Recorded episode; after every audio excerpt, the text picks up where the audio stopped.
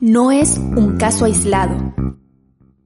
Es racismo institucionalizado. Al día siguiente me dijo la directora, oye, lo siento mucho, pero esta gente no te quiere. Le digo, ¿por qué? Porque dice que, que, que tú, ¿cómo vas a hablar mejor que nosotros? Que no. Y no quieren, no quieren. Digo, bueno, bueno, pues déjalo.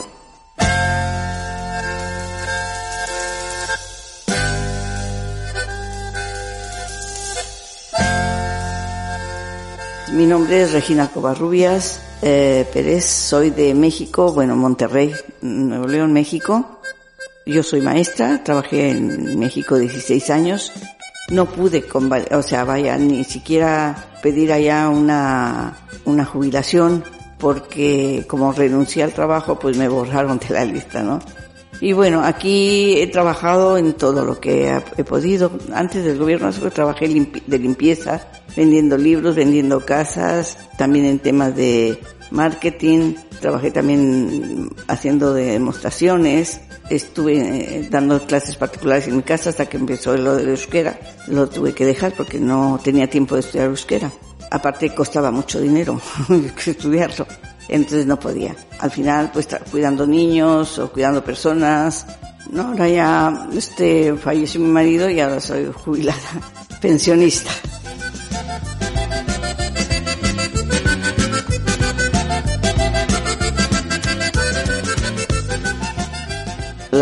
Que me casé con un español. Él fue para allá, nos casamos allá. Y al llegar aquí, nada, que lo aceptaron en la naval. Ya, pues, no se quiso ir. Y yo, yo sufrí mucho porque fue muy duro. Era el 78, no había gente extranjera casi. Batallé bastante.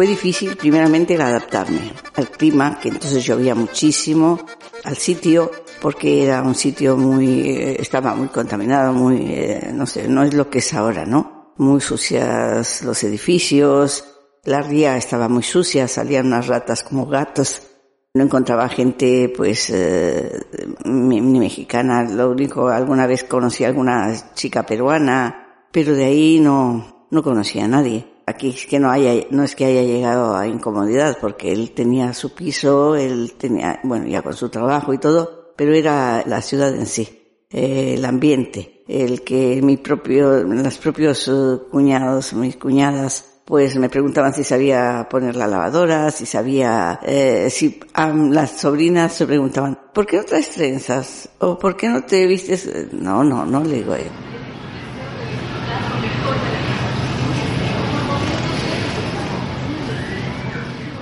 para distraerme un poco me metí al corte inglés a, dar la vuelta por ahí. Siempre que entraba el, el, guarda siempre andaba detrás de mí, detrás de mí. Y un día este, yo ya me cansé y me detuve en una parte y donde él viene le hago yo, wow, le digo, ¿qué pasa? Mm, se fue rápido, no, pero siempre me seguía. Desde esa vez ya no me sigue más.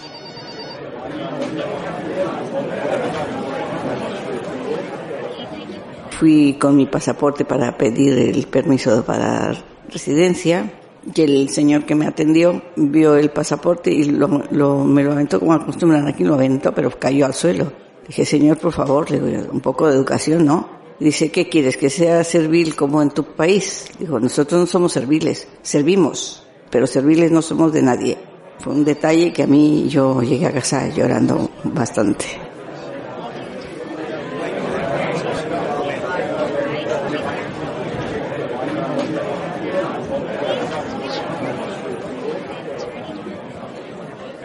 Primero llegando, yo luego luego metí los papeles a, en España, a uy, en España, en Madrid, para convalidar.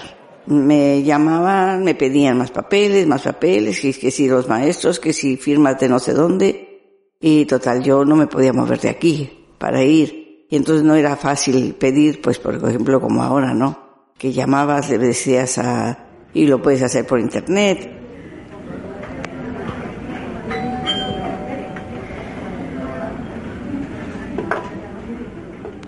me quedé embarazada muy casi luego, tuve un aborto, no me daban seguridad social, porque como no habían dado el permiso de residencia, pues tenía que ir a, médicos particulares.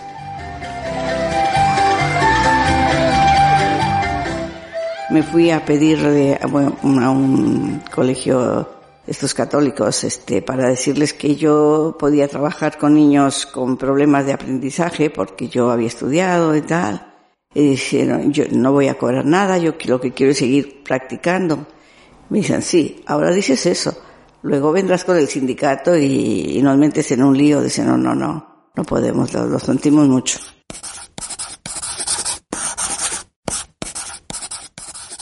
En el barrio había una asociación de mujeres de aquí, mujeres, pues como en empoderamiento, ¿no? Mucha gente no, no había tenido oportunidad de estudiar. Había dinero porque había mucho trabajo. Pero las, las personas, sobre todo mujeres, no sabían leer ni escribir. Entonces, eh, ahí en esa asociación se daban clases de gramática, de conocimiento general y todo eso. Y un día se enfermó la maestra que nos daba eh, el español y algo de inglés. Entonces le dije a la directora del centro que yo sabía, mientras regresa la otra profesora yo puedo darlo. Un día dándoles gramática, este, a una señora se le cayó el bolígrafo, que nosotros llamamos pluma. Y dice, ay, me se cayó el bolígrafo. Dijo, a ver, vamos a... No es me se cayó, es primero la semana antes que el mes. Se me cayó y ya les di la... el por qué y tal, y así seguir. Pero que las mujeres, este, no, no, que, que cómo iba a saber inglés. Una mexicana, no sé, que solo hablaba esto mexicano.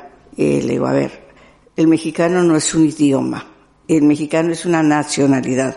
Tenemos muchos idiomas, muchas lenguas pero el, el, idioma oficial es el español.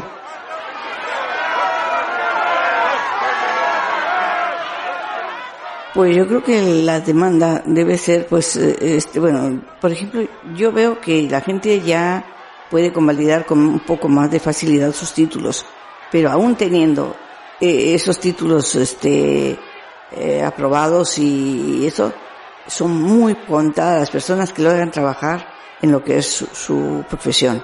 Y luego también pues la casa, o sea, tengo varias gente conocida que viene ya con su trabajo o lo ha conseguido aquí, está trabajando y para alquilar un piso le piden, pero cantidad de cosas para poderle alquilar un piso. Dice, oye, pues yo tengo un sueldo bueno, voy a pagar, pero pues, no, eres eh, mexicana o eres boliviana o eres no sé qué, ¿qué sabemos si tú vas a pagar? Entonces, en la vivienda, la vivienda está muy difícil todavía. Bueno, para todo el mundo, pero más para el inmigrante.